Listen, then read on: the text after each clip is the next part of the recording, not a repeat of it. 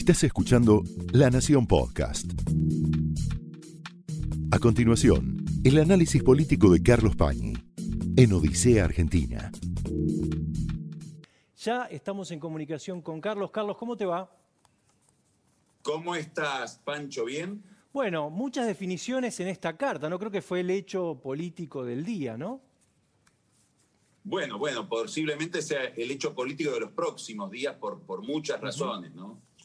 Es un hecho de, mucha significación política lo que ha hecho la carta esta de Cristina Kirchner hoy, eh, un día antes del, del aniversario en el cual vos decías muy bien, se preveía que iba a aparecer de nuevo con Alberto Fernández, algo que preveía sobre todo Alberto Fernández que venía buscando esa foto como la buscó también el 17 de octubre y no la encontró. Esa es la primera novedad, ¿no? ¿Cómo, cómo lo ves a eso? ¿Vos, ¿A vos te sorprendió?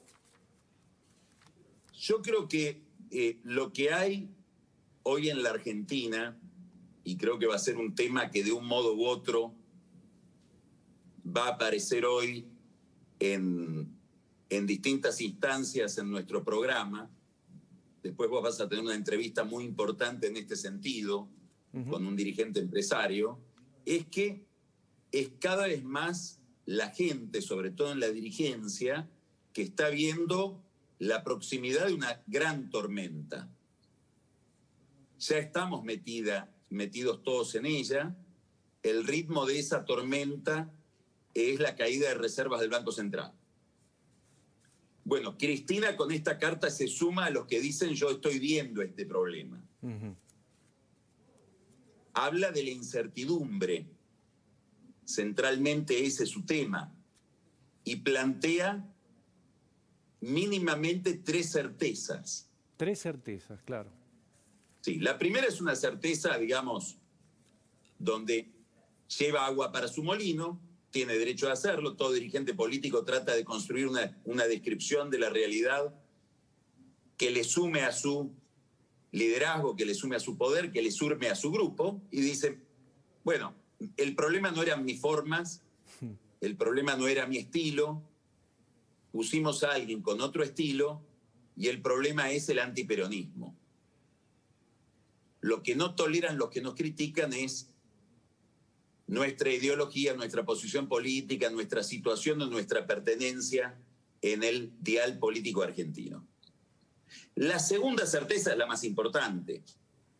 Ella hace una descripción del proceso político que llevó a Fernández a la presidencia. Habla de la generosidad de su grupo, con lo cual queda ahí definido un nosotros al que no pertenece Fernández, al que no pertenece sobre todo Massa, y mucha gente que rodea a Fernández, ella dice, hemos sido de una generosidad tal que desde el volumen político de nuestra representación hemos desistido de la primera magistratura y propusimos un frente en el cual están incluidos gente que pidió la, prisión de kirchneristas en público, léase Sergio Massa. Ese es Massa, y gente que y gente que escribió y publicó libros en contra nuestro. Está hablando de Vilma Ibarra y está hablando de Matías Culfas, a quien en el kirchnerismo tiene muy subrayado por haber escrito un libro que se llama Los tres kirchnerismos, y el tercer kirchnerismo al que él destroza es el de Axel Kisilov, que probablemente sea una de las personas de sus círculos preferidas por Cristina Kirchner. Obviamente que criticar la política económica de Kisilov es criticar la política económica y la visión económica de Cristina. En ese mismo párrafo, ella habla de un gobierno con funcionarios que funcionan mal. Bueno, ahí se abre todo una posibilidad de interpretación porque esto hace juego con mucha información que circula alrededor de la, de la, de la vicepresidenta sobre reuniones de Alberto Fernández con Sergio Massa, con Máximo Kirchner, con Guado de Pedro, en las que desde hace semanas le vienen pidiendo un cambio de equipo, un cambio de gabinete, y Fernández aparentemente hasta hoy se niega. Te agrego una, hoy fue trending topic ponelo Aníbal también en Twitter. No sé si eso obedece a, algo relacionado con el tema. Probablemente obedece al propio Aníbal, ¿no? que tira el centro y lo cabecea. Puede ser. No sé cuánta gente más quiere a Aníbal como jefe de gabinete o en una posición dominante, pero sin duda hay un problema en el Instituto Patria, en Cristina Kirchner, en la Cámpora con el funcionamiento del gabinete de Alberto Fernández y yo creo que ese problema está centrado en Santiago Cafiero, está centrado también en Matías Culfas y últimamente, yo te diría desde hace una semana, no sé si no incluye también la crítica, y esto sí es muy novedoso, a Martín Guzmán. Que venía llevándose bien con Cristina. Exacto. La política de Guzmán está obviamente impugnada porque los resultados que muestra son muy eh, discutibles. Ahora, lo más importante es que esta segunda certeza refuta una idea que es la idea de Fernández Títere, que hablamos en el último programa. Claro. Cuando decíamos que, y este es un punto de vista mío personal, yo creo que si Cristina Kirchner se fuera tres, tres, años a Islandia y le dijera a Alberto Fernández, haz lo que quieras, él seguiría siendo un gobierno muy errático. Porque el problema está en Fernández, no solamente en que este es un diseño de poder descentrado, donde el centro de gravedad está en la vicepresidencia.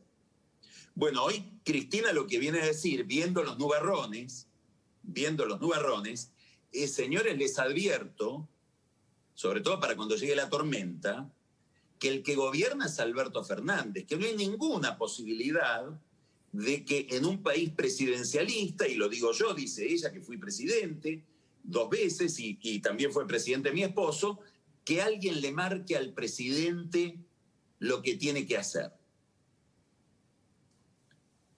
Es decir, Cristina Kirchner en este punto se despega de lo que todos vemos como una política dramáticamente desacertada por parte del gobierno, sobre todo en materia económica. O sea, disfrazado de respaldo, ¿no? Porque en realidad lo que está diciendo es el que manda es él también, ¿no? Si querés, hay muchas contradicciones, ¿no es cierto? Porque vamos a analizar ahora cuál es la tercera certeza. Pero es cierto lo que vos decís. Ella lo que está diciendo es el que manda es él y por lo tanto los resultados de ese mando son de él. Y al que tienen que criticar es a él.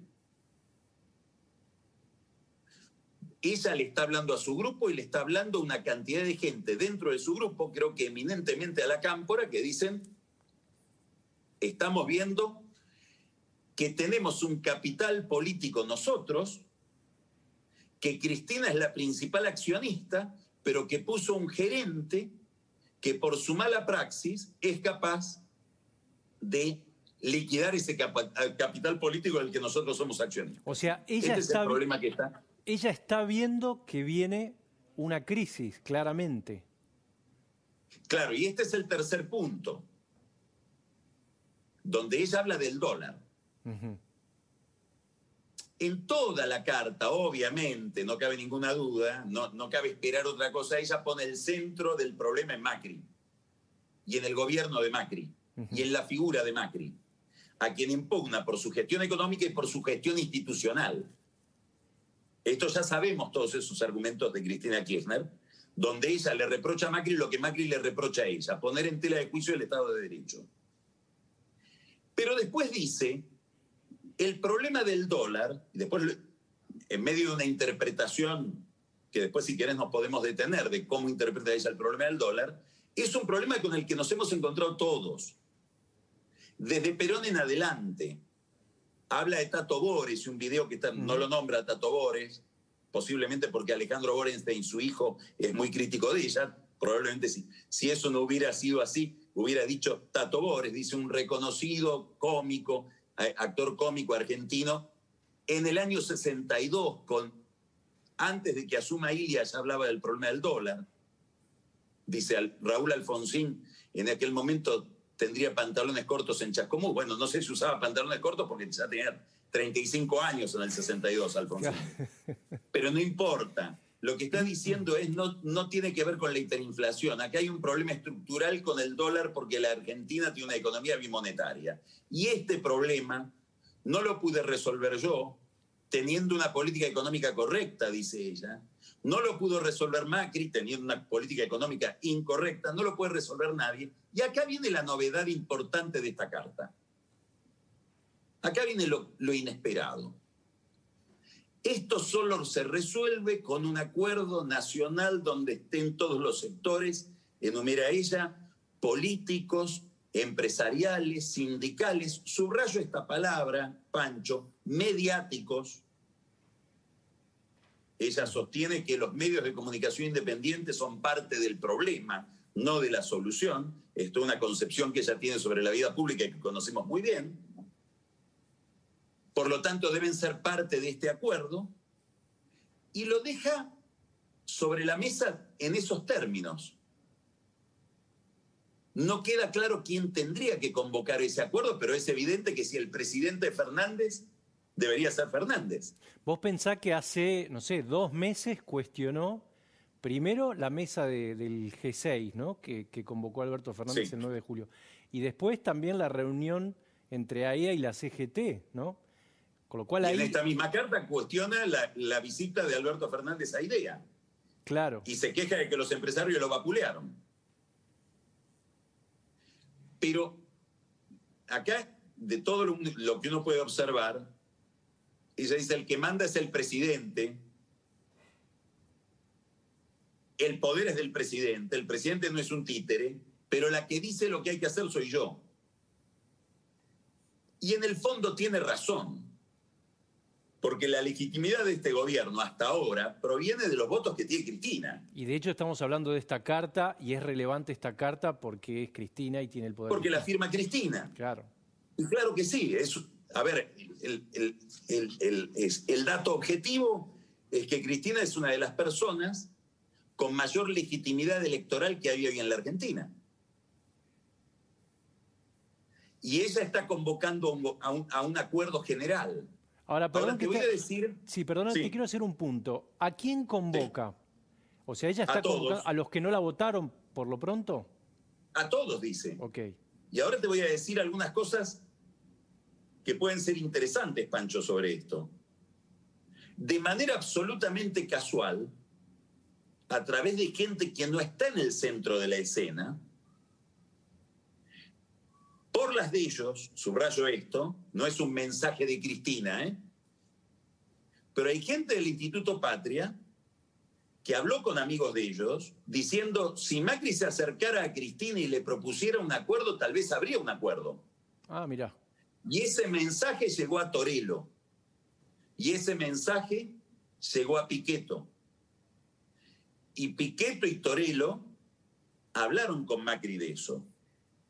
Y hoy tengo entendido que Piqueto habló con Macri de esta carta. Esta carta interpela a Alberto, pero interpela a Macri e interpela a toda la oposición. Entonces, ¿qué quiero decir? Estamos ante una gran incógnita que es si va a ser solo una propuesta en el papel o si aquí se inicia frente a la perspectiva de una gran crisis, porque lo que está viendo todo el mundo, no sé si lo ve Alberto Fernández, todos los demás lo ven, es que la Argentina va a una crisis o está dentro de una crisis que se profundiza de gran dimensión. Después vamos a hablar de otros aspectos de esta crisis. No sabemos si ante esa inminencia de una gran crisis lo que hay es un curso político que se abre a partir de hoy con otro juego. Ahora depende de cómo se interprete este mensaje de Cristina Kirchner, cómo lo interpreta el gobierno y cómo lo interpreta la oposición, pero no pasa para nada gratis que por primera vez de manera tan contundente, alguien como Cristina, que entiende que el conflicto lo da es la fuente de poder, entienda que ahora es el consenso. Claro, recién un amigo mío me decía, ahora que vienen los problemas, quiere socializar el problema. Bueno, en alguna medida, el en buena medida el problema está socializado. Fíjate lo que dijo el otro día Cristalina Georgieva, la directora gerente del Fondo Monetario Internacional. Dice, la Argentina necesita un programa para salir de la crisis en, la que ingresó en el año 2018. Y tiene razón, esta crisis, con mayor o, menor responsabilidad práctica después de cada político de cada presidente se inició, estamos en la crisis del 18, de la que no solo no salimos, sino que entramos cada vez más. O sea que a vos te parece genuina la convocatoria, por la razón que fuere, te parece que es una convocatoria genuina y que va a generar algún movimiento. Yo te voy a decir algo, Pancho, que, puede resultar para mucha gente que nos está viendo disonante. Yo no comparto muchísimas ideas, de, casi, ninguna idea de Cristina. Pero si algo no le reprocho es el cinismo. No es una persona cínica. Es una persona que en general dice lo que piensa. Por eso para los que pensamos distinto puede resultar tan chocante, porque tiene ideas muy distintas y las formula con mucha contundencia. No creo que ella diga un acuerdo para, pero que es otra cosa. Me parece que cuando dice esto, de este problema se sale con un acuerdo, está diciendo lo que ella cree. Y es más, te voy a decir algo. Creo que el único sentido de esta carta es ese mensaje, que es un gran envoltorio de todos sus conflictos para poder formular un acuerdo. A pesar de la crítica que incluye en ese pedido de acuerdo, porque ah, vos acabas de decir cuestiona mucho de la política de Macri. Incluso fíjate, cuando habla de los cepos, ella dice, conmigo podían comprar 2.500 dólares, con Macri 200. Eh, y bueno, sí, eran otros dólares, otro sueldo, todo distinto, no, no, son, no son comparables esas mediciones. Lo importante, Pancho, es que ella dice, acá hay un problema con el dólar. Y en realidad volvemos a insistir a lo que venimos diciendo hace mucho tiempo, aquí hay un problema con el peso. El problema que tiene hoy la Argentina es la pulverización del peso. Nadie quiere pesos. Por eso vamos todos al dólar. No es como dijo Alberto Fernández una cuestión de especuladores, lo dice Cristina en esta carta. Dólares compran todos, compran los especuladores, los, ricos, los pobres, el que quiere salvar su sueldo de la, de la depreciación de la inflación. El problema es el peso. Y lo que hace el gobierno es emitir señales en sentido contrario de las que tendría que emitir. Carlos, una, una cosa, si Macri ponele que aceptara, como decís, bueno, lo escuchó a, Torelo y le dicen acepta, ¿no sería aceptar en el paquete toda esta crítica que precede a este pedido de acuerdo? No sé, no sé qué sería un acuerdo hoy en la Argentina, Pancho. Eso depende del trabajo político después. Claro, ¿en qué consistiría, no? Claro. No sé si se puede llegar a un acuerdo si hay una disidencia tan grande sobre las reglas de juego, por ejemplo, sobre la justicia. Ah. Lo que sabemos es que hoy Cristina Kirchner, con coherencia, sin coherencia, sin decir cuál es el alcance de ese acuerdo, dice un acuerdo de todos, dice, también de los medios de comunicación. Es decir, si querés ir a fondo, más importante que convoque un acuerdo a Macri, está convocando un acuerdo a Clarín. Claro. Que para ella es el centro de todos los males.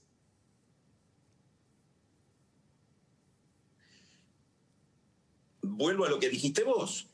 Hace más o menos un mes, Alberto Fernández le dice a Héctor Daer, según publicó Horacio Berbitsky, ¿por qué te juntás con AEA que se enoja a Cristina? Bueno, ahora es Cristina la que les pide que se junten con AEA, aparentemente. Vamos a ver ahora cómo asimila, cómo absorbe la dirigencia política y empresarial y sindical, claro. este llamado. Esa es la duda hoy. Pero Esa es la pregunta que hoy se abre. Claro, pero vos imaginás en ese acuerdo, por ejemplo, que cambiemos, diga, reforma laboral, por ejemplo, o reforma previsional. Bueno, bueno, ahora vamos a ese, a ese punto. Por eso yo estaba hablando del peso. ¿Qué es lo que importa en esto, Pancho? La interpretación. Si yo creo que faltan dólares, voy a tener una interpretación. Si yo creo que sobran pesos, voy a tener otra interpretación. Si sobran pesos, lo que me tiene que decir el gobierno es qué va a hacer con los pesos que sobran.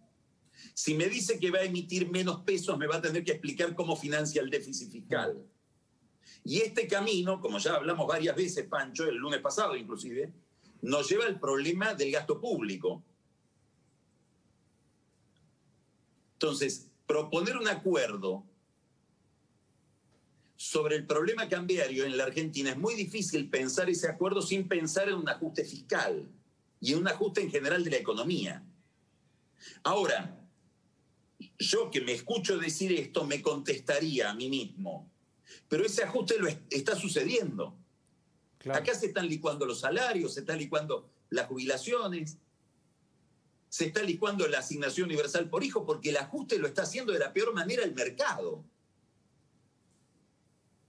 que es el peor ajustador, porque va políticamente a ciegas y socialmente a ciegas. Y en la medida que caen las reservas, y el Banco Central hoy debe tener, los mejores cálculos son 2.000, 2.400 millones de dólares, como para responderle al mercado que pide dólares, Peor, fíjate lo que está pasando. No logran contener al dólar. Para contener al dólar usan los bonos. El riesgo país hoy está en 17%. Es insólito que a dos meses de la renegociación de la deuda, la Argentina esté pagando más tasa de interés hipotéticamente que la que pagaba antes de renegociar. ¿Y eso por qué? Porque el mercado está viendo que va a haber una contracción tal de la economía que la relación entre deuda y producto va a seguir siendo altísima, porque el producto se achicó, no porque la deuda creció. Lo mismo que ve Cristina, de alguna manera, ¿no? Sí, lo que pasa es que los bonistas dicen, me curo en salud, y emito el comunicado que emitieron la semana pasada, porque en cualquier momento este gobierno, el, este gabinete o el que venga, si reconstituye el gabinete, nos van a decir, renegociamos de nuevo la deuda. Y ahora te voy a hacer una quita sobre el capital que no te la hice. Sí, lo que hablamos el lunes pasado, Guzmán fue un mal ministro de la deuda, ahora es un mal ministro del contado con liquidación. Y estamos camino a una devaluación que puede ser dramática porque, por lo que te decía, la hace el mercado. Mientras tanto, se agregan incógnitas, no se despejan. Supongamos que el problema es que no hay dólares, que obviamente no va a haber dólares porque la expectativa de devaluación hace que el que tiene posibilidad de liquidar dólares no los liquida. Bueno, eso es un problema con el sector exportador.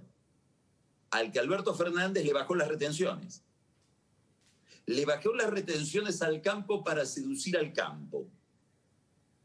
Y ahora mandamos, infiltrados en un conflicto familiar sucesorio, alguien tan ligado a este oficialismo como Juan Grabois, con funcionarios del gobierno que van a tomar un campo cuya propiedad por lo menos está en discusión.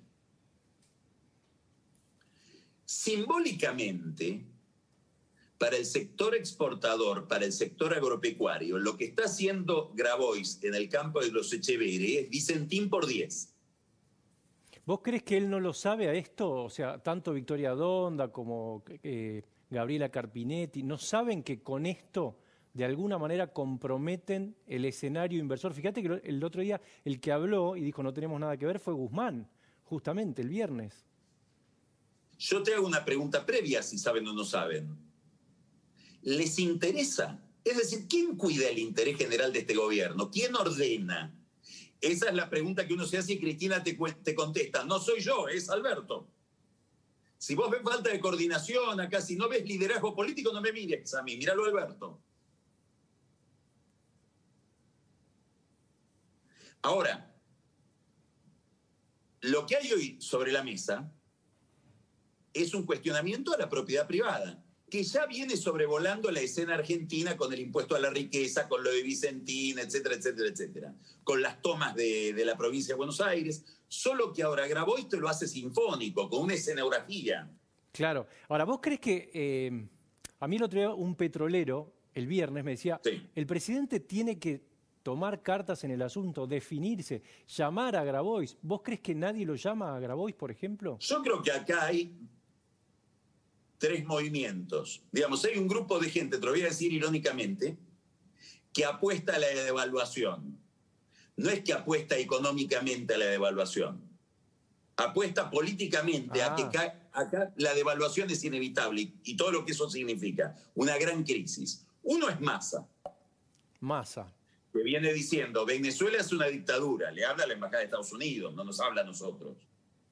Hay que hacer una reforma tributaria, le habla al fondo yo estoy a favor de la propiedad privada, otros no. le habla la radicalización de toda la izquierda kirchnerista. Esta es masa, que se prepara por lo menos para separarse del fracaso.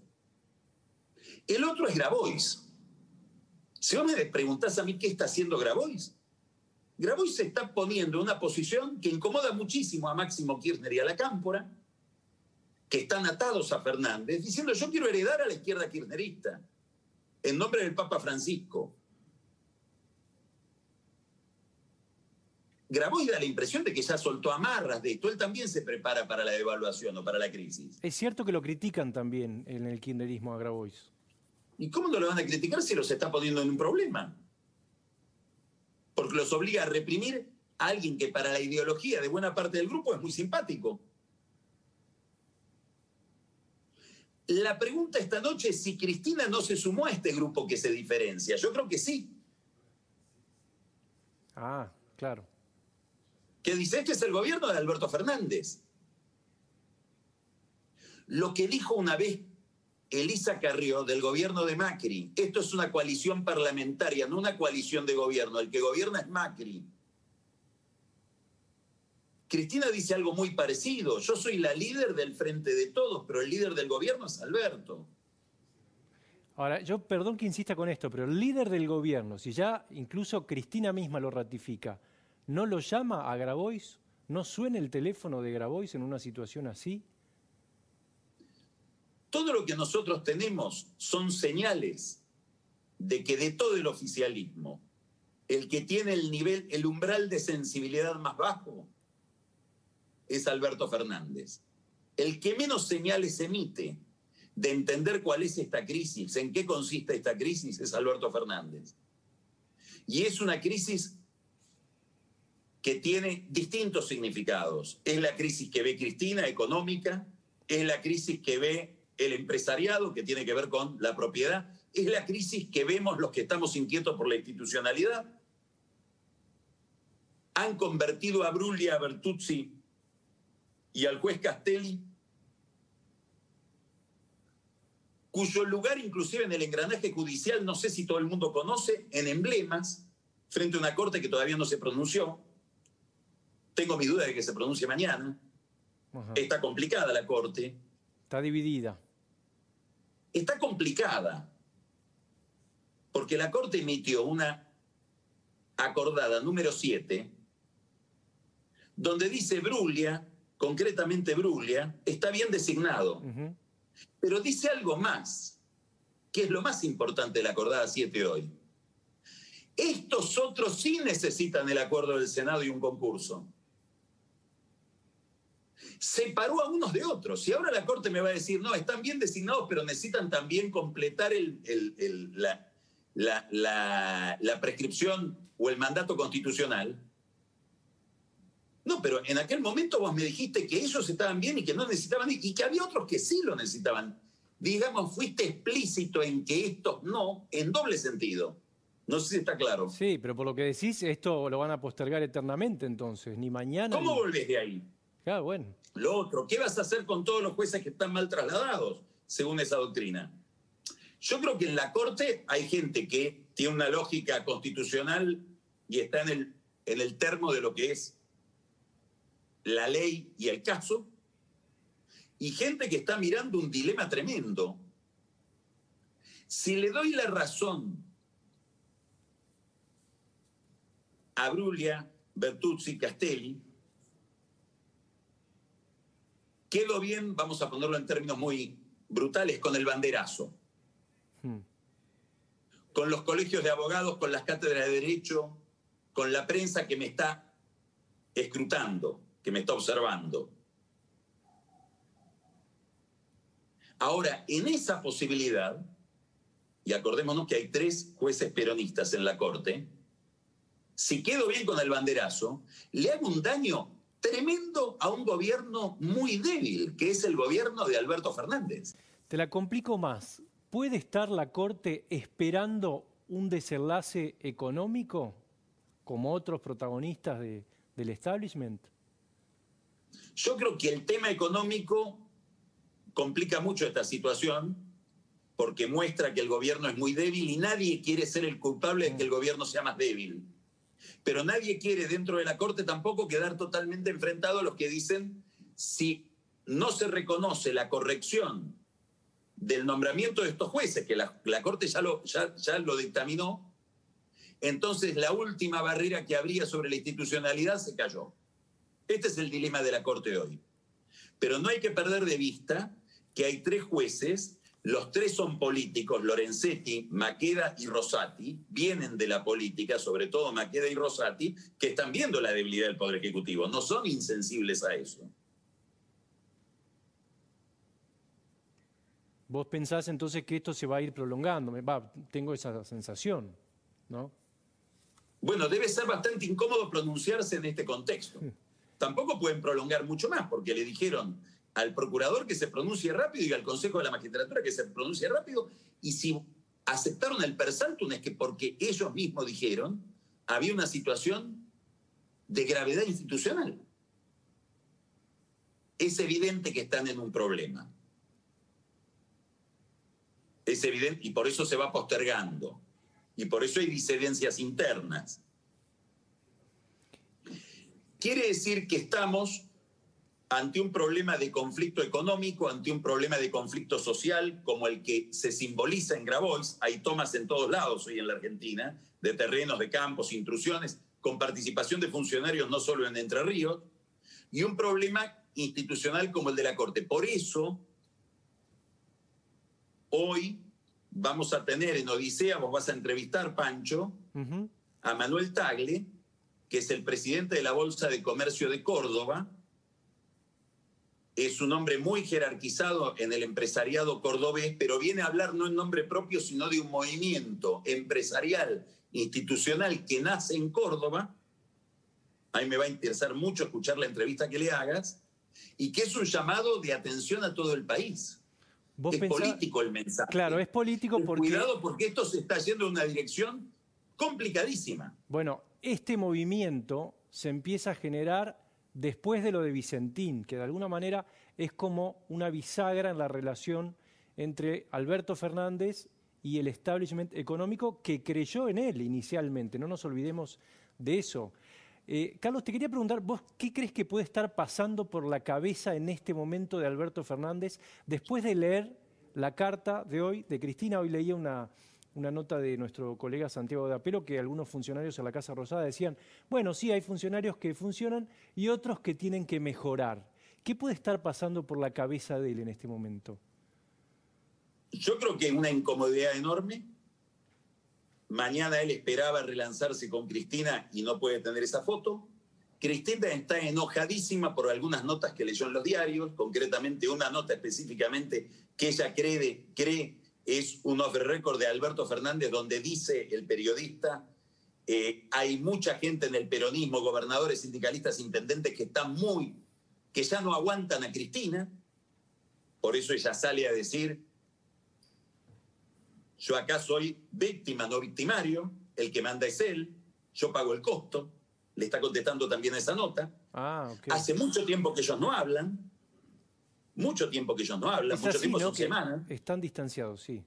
Por lo menos Entonces, para alguien como Alberto, que no tiene votos propios, que está fracasando en dos temas centrales de su gestión, como son la deuda y la economía y el dólar y la pandemia, que la que lo puso emita esta carta me parece que es una interpelación que deberá procesar de alguna manera, seguramente conversando con ella.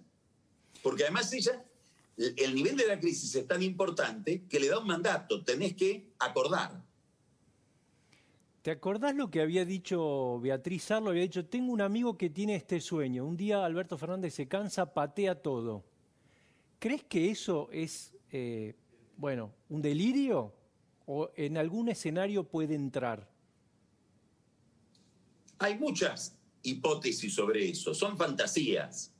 Alberto Fernández ya un día se fue de al lado de Cristina. El otro día recordó, nunca más me voy a ir, no me voy a volver a pelear. Por algo lo recordó, se lo dijo a Horacio Berbitsky en, en la entrevista. Me fui una vez, no me voy por a ir. Por algo se acordó de eso, por algo vuelve a jurar que no se va a ir. Están los que te dicen también que la única salida para este escenario es que se alineen la política económica con el poder político. A ver, en un mundo totalmente fantasioso, totalmente fantasioso, Cristina Kirchner reconoce que ella tiene la legitimidad, que ella tiene el poder, asume el poder, asume la política económica y en un gesto absolutamente inesperado, que tal vez no vaya con su personalidad, un gesto kirchneriano de Néstor o menemiano o de Alfonsín, de ese tipo de líder, da un giro hacia la derecha, envuelto en un discurso, por supuesto, de izquierda, y arregla el problema del peso, que es el problema que hay que arreglar. Hay otra forma de resolver esto. Hay quienes te dicen la única forma es esa, porque el liderazgo lo tiene ella. Ahora es un liderazgo cuyo discurso, cuyas ideas van en contra de lo que pide la circunstancia económica, porque la, la soja no vale 600 dólares. Algo de eso hay en esto que ella está diciendo. Por primera vez habla de acuerdo. Pero ella, ¿vos crees que ella es consciente de esto y que es capaz... Ella es consciente de que hay una crisis de gran dimensión que la obliga a emitir este mensaje de acuerdo incluyendo a todos. Eso no me cabe la menor duda. Es la noticia de esta noche. De un giro a la derecha no, o, sí, o puede ser... No, no, no, no, no, no, eso es una, una fantasía que estoy planteando yo. Porque desde mi punto de vista es imposible en estas circunstancias económicas, si pretendes un acuerdo con el fondo, etcétera, hacer una política distribucionista, digamos, populista desde el punto de vista económico. La discusión hoy en la Argentina es si el ajuste lo hace el gobierno, lo hace la política o lo hace el mercado el peor ajuste es el que hace el mercado, el más doloroso, el más depredatorio. Esa es la discusión hoy. Ella lo que está diciendo que el ajuste lo haga la política, no yo, un acuerdo nacional. ¿Liderado por quién? ¿Por Fernández, a quien vemos tan débil? Bueno, es un problema. Es un poco volver a lo que decía, ¿te acordás, eh, Guillermo Calvo en la campaña? La única que lo puede hacer es ella, ¿no? Es un poco volver a esa idea, ¿no? Bueno, es muy difícil resolver una crisis de esta dimensión sin legitimidad política. Legitimidad política quiere decir reconocimiento de tu poder y que tus órdenes se cumplen. Y que tenés la, capacidad de generar un consenso alrededor tuyo. Bueno, vamos a, a ver qué pasa. Miremos un poco. Hablamos de conflicto. Sí. Se produjo algo hace poquitos días, muy interesante, muy aleccionador, Pancho, yo creo que vos estás al tanto, en el Parlamento uruguayo. Claro. Dos personas de gran dimensión, uno el líder de la izquierda uruguaya, que es José Mujica, y el otro, a mi juicio, el político más importante que ha dado Uruguay en mucho tiempo y probablemente seguramente uno de los políticos más completos de América Latina, que Julio Sanguinetti, dejan el Senado donde convivían. Los dos hacen un discurso de reconciliación. El de Sanguinetti me parece que es conmovedor y que tiene ideas muy interesantes para este momento de la Argentina. Antes de que vos vayas a la entrevista con Tagle, me gustaría compartir con los que nos están mirando párrafos de ese discurso de Sanguinetti. Dale. ¿Qué te parece? Dale, ¿lo tenemos? Dale, a ver, ponelo. En nuestro país cultivó su libertad, cultivó su tolerancia, vivió enormes enfrentamientos y grandes concordancias, que eso es lo más importante. Detrás de cada guerra hubo una amnistía, detrás de, cada guerra una pacificación. Y eso es lo que ha hecho del, país lo que es. Y en la democracia es más importante salir que entrar, bajar que subir, porque en definitiva la democracia se basa, como siempre dice este, mi, mi, amigo Felipe González, en una ética de la derrota, en asumir en lo interior la verdad del voto popular, así como para aquel que un día conquista el poder democrático, debe saber que su primera responsabilidad es el respeto a las minorías y el respeto a los derechos ciudadanos. Eso es lo que un día perdimos también, porque perdimos la libertad porque antes habíamos perdido la tolerancia. Debe ser por eso que hay empresarios que están mirando Uruguay, ¿no? Bueno, pero mirá lo que acaba de decir. Fíjate lo que acaba de decir Sanguinetti en ese discurso. Léelo con clave argentina. Léelo con la clave de la polarización, donde cada bloque del país paranoicamente piensa que todo se debe a que el otro está organizando el mal. Perdimos la libertad cuando perdimos la tolerancia. Y ahora fíjate este otro pasaje que termina brillantemente con una mención de su relación con Mujica y un final que quiero que, disfrutemos todos poético. Dale, ponelo. He servido toda mi vida y voy ahora a servir, porque eso es lo que me voy a dedicar justamente, a defender nuestra visión histórica, tantas veces tergiversada y a veces vilipendiada. A defender el republicanismo, la república laica, la concepción del Estado, de nuestro Estado, el que, construyó, Valle y el del cual somos constantemente reformistas, constantemente reformistas, porque siento que desgraciadamente ha habido muchos fundamentalismos aún en la vida democrática. Y los fundamentalismos económicos han llevado a los marxistas a una patología. Esta es una hora de conciliación, esta es una hora de reafirmación democrática, esta es una hora en la cual todos tenemos que sentir que habiendo estado tan enfrentados como pudimos estar un día con Mujica, eh, él desde una, desde una revolución armada, yo de los gobiernos que la combatían, hoy podemos decir con, Octavio, con Octavio Paz que la inteligencia al fin se encarna, se reconcilian las dos mitades enemigas y vuelven a ser fuente, manantial de fábulas, hombre, árbol de imágenes, palabras que son flores, que son frutos, que son actos. Muchas gracias. Es el discurso que uno espera en una pandemia, ¿no? Por lo pronto. Bueno, sí, sí, sí, sí, sí. Y la conexión que él hace entre acuerdo y palabra, ¿no? Es la posibilidad de dialogar. En el fondo ese es el problema, la posibilidad de que la palabra tenga algún sentido en el intercambio de ideas y en la construcción de, de un proyecto común. Bueno, yo quería que este fuera el homenaje de Odisea a Sanguinetti, por quien tenemos un enorme aprecio, nos distingue muy frecuentemente con, su, con sus ideas me alegró mucho poder compartirlo con vos, Pancho, y con, con, los que nos están mirando. Y me parece que lo que acaba de decir Sanguinetti es el contexto perfecto para que empieces tu conversación con Manuel Tagle. Ahí está, bueno, vamos a ir a esa conversación. Y ver qué es lo que nos dicen los cordobeses de esta escena. ¿Querés agregar algo para eso y ya te despedimos? No, solamente subrayar que lo que vamos a ver ahora es más que la opinión de un empresario, me parece que es una preocupación política de un empresario importante y ojalá sea el comienzo de un movimiento nacido desde la sociedad en la dirección de las preocupaciones que hemos expresado ahora. Gracias, Carlos. Un abrazo. Esto fue el análisis político de Carlos Pañi en Odisea Argentina, un podcast exclusivo de La Nación. Escucha todos los programas de La Nación Podcast en www.lanacion.com.ar. Suscríbete para no perderte ningún episodio. Estamos en Spotify, Apple Podcast, Google Podcast y en tu reproductor de podcast favorito. Seguí escuchando La Nación Podcast.